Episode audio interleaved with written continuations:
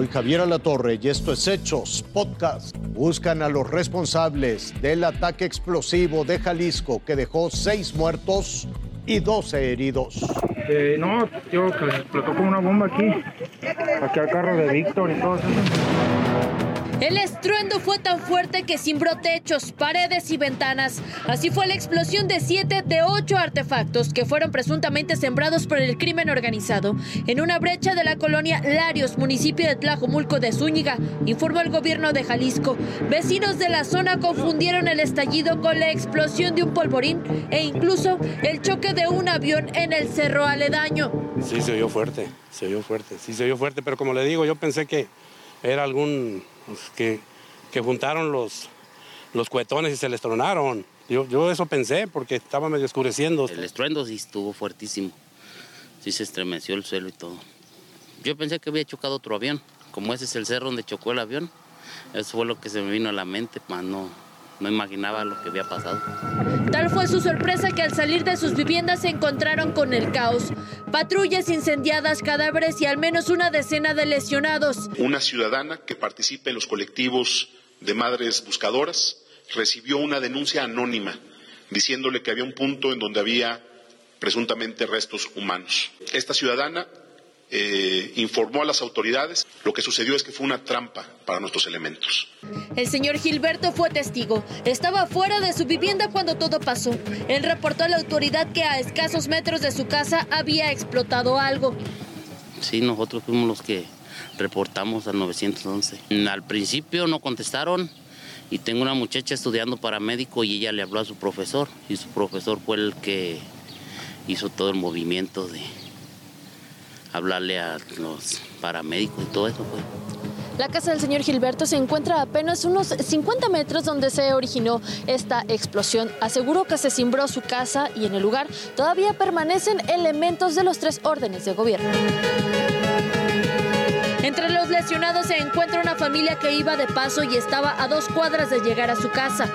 Al punto de la agresión acudió el fiscal de Jalisco. Señaló que se mantiene la cifra de fallecidos en seis. En tanto, subió a 14 los lesionados, entre ellos tres menores de edad. Eh, un elemento también occiso de la policía de Tlajumulco y tenemos dos personas eh, civiles.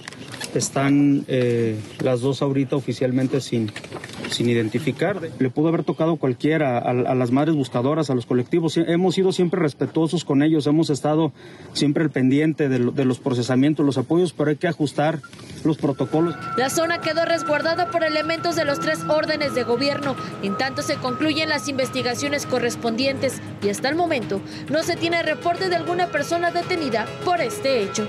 Cecilia Serna, Fuerza Informativa Azteca sepultan en medio de la impotencia y la tristeza a la niña que murió prensada por un elevador del Seguro Social.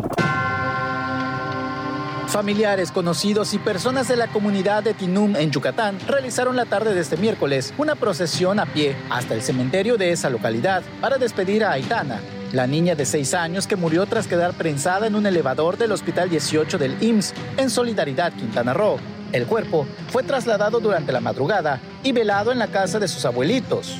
No hay palabra más, como dicen, hasta mera está ahí en mi corazón. ¿Por qué? Mi nietecitas, que no hubiera pasado eso, que se llega a aplastar. O ponte como te, le llega a suceder a tu, tu hermanita, tu no sé quién.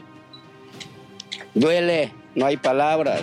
La misma tarde del miércoles, Víctor N., el camillero que acompañaba a la menor en el elevador y que fue acusado por el delito de homicidio culposo, quedó en libertad debido a que los hechos que se investigan hasta el momento no le implican responsabilidad penal, confirmó la Fiscalía de Quintana Roo. El trabajador de la salud permanecía hospitalizado por las lesiones que sufrió al momento de los hechos. También fui víctima, también quedé encerrado, ¿sí?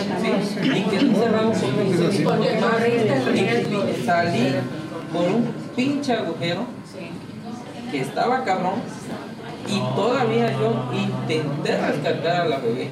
Mientras tanto, agentes ministeriales y peritos de la Fiscalía General del Estado de Quintana Roo siguen con las pesquisas para el esclarecimiento de los hechos. La FGE manifestó que se llegará hasta las últimas consecuencias y que se continúa con las investigaciones con respecto a los encargados de supervisar la conservación y mantenimiento de los elevadores del hospital, así como a la empresa concesionaria que fue contratada por el IMSS para el funcionamiento de los elevadores. Cabe mencionar que el pasado domingo 9 de julio, la pequeña de 6 años ingresó al hospital por dengue. Mientras tanto, el Instituto Mexicano del Seguro Social, a través de un comunicado, informó que ya se separó del cargo a los encargados del mantenimiento de este hospital. También se detalló que se presentó una denuncia penal en contra de la empresa encargada de los elevadores. Hasta aquí la noticia, lo invitamos a seguir pendiente de los hechos.